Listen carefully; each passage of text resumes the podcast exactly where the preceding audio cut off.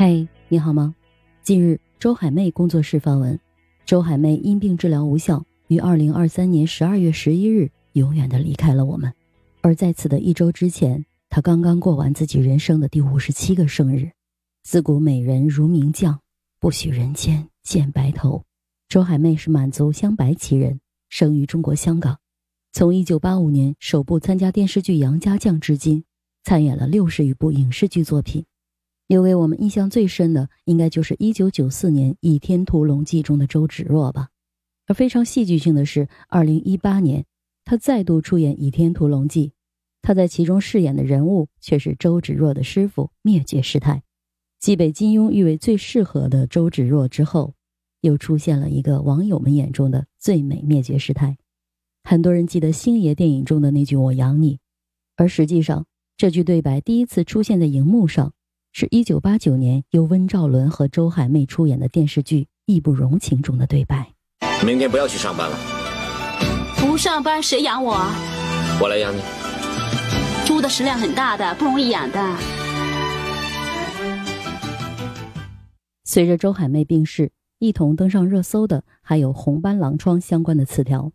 很多网友纷纷感慨：周海媚如此年轻就离开人世，红斑狼疮究竟是什么样的洪水猛兽呢？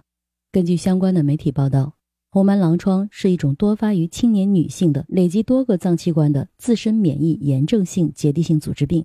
对于孩子和老人来说，男女的患病比率差别不大，但是对于青年女性来说，患病的比率大概为九比一，也就是说，每十个患病人群当中就有九位都是女性。红斑狼疮可以分为盘状红斑狼疮、系统性红斑狼疮、亚急性皮肤型红斑狼疮和深部红斑狼疮等类型。由于它的发病缓慢，而且经常是隐性的在发生，临床的表现呢也非常多样、变化多端，所以一旦出现不适，就要及时的去就医。网上也有很多人传周海媚因为红斑狼疮的原因没有办法生孩子。根据医生的提示，我们可以看到。红斑狼疮跟家族遗传的易感基因会有一定的关联，但是它并不是遗传病。具有红斑狼疮的病人所生的孩子呢，大概有百分之五的概率会出现红斑狼疮，所以患有红斑狼疮的病人照样可以结婚生子。为什么会患红斑狼疮呢？除了易感基因之外，可能还有外界的因素，有可能是不明原因的抗原，比如某些病毒、某一些化学物质，这些刺激以后呢，会导致身体的混乱。但是也可以比较明确的是。红斑狼疮的诱发因素包括呼吸道的感冒、精神压力大、各种过敏、暴晒，还有日光里的紫外线对皮肤表面呢形成一种抗炎的反应，然后呢会刺激自身发生红斑狼疮。在我国，红斑狼疮呢是一种常见的慢性病，全国大概有一百万的患者，它只是一个比较难以治愈的病，但是并不是不治之症。随着治疗技术的不断发展，红斑狼疮现在已经可以获得长期的生存了。其实早在一九九八年。周海媚与导演王晶在电视剧《纵横四海》中合作的时候，她就已经确诊患红斑狼疮了。本来呢，她饰演的是剧中的女一号陆云，但是正是因为患病的原因，她不得不在剧中安排早死，被迫停工闭关休养。传统治疗红斑狼疮的方式呢，无外乎就是激素治疗，但是现在呢，也有很多中医治疗的方法。如果不幸患病，也不用恐慌，有很多的成熟的治疗方案，包括中医的治疗方案，都可以去尝试的。红斑狼疮经常出现的表现都是出现在皮肤上，比如脸部的蝴蝶红斑、盘状红斑，还会引起脱发、口腔溃疡、内在的肠道溃疡等等。红斑狼疮还可以损害关节，所以关节炎呢也是红斑狼疮常见的表现。红斑狼疮最严重的类型可能就是系统性红斑狼疮了。作为一个内在的系统来说，它还经常损害肾脏。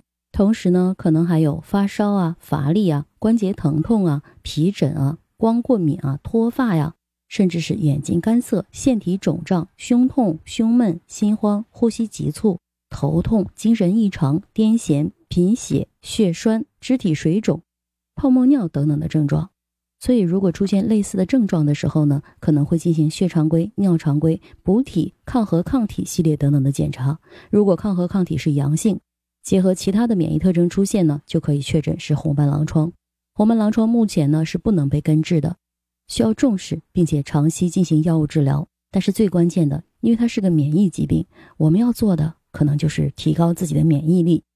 有哪些注意事项呢？第一，防晒，无论有没有皮疹，我们啊，为了美也好，为了老化也好，为了防病也好，都要做好防晒。第二呢，就是避免过敏的食物，比如说油菜、香菜、芹菜、蘑菇、香菇、虾、蟹，还有容易导致光过敏的食物，比如芹菜、胡萝卜。如果吃了这些的话呢，就尽量避免阳光照射。另外呢，还有不吸烟、保持运动、进行心理调节、减少生活中的压力、保持良好的心态呢，也有助于疾病的恢复。还有呢，因为这是一个免疫性的疾病，所以呢，我们要注意其他疾病的预防，比如说流感啊、HPV 感染啊、新冠肺炎的感染等等。从现在开始，珍爱生命吧！祝愿每一个小耳朵身体健康。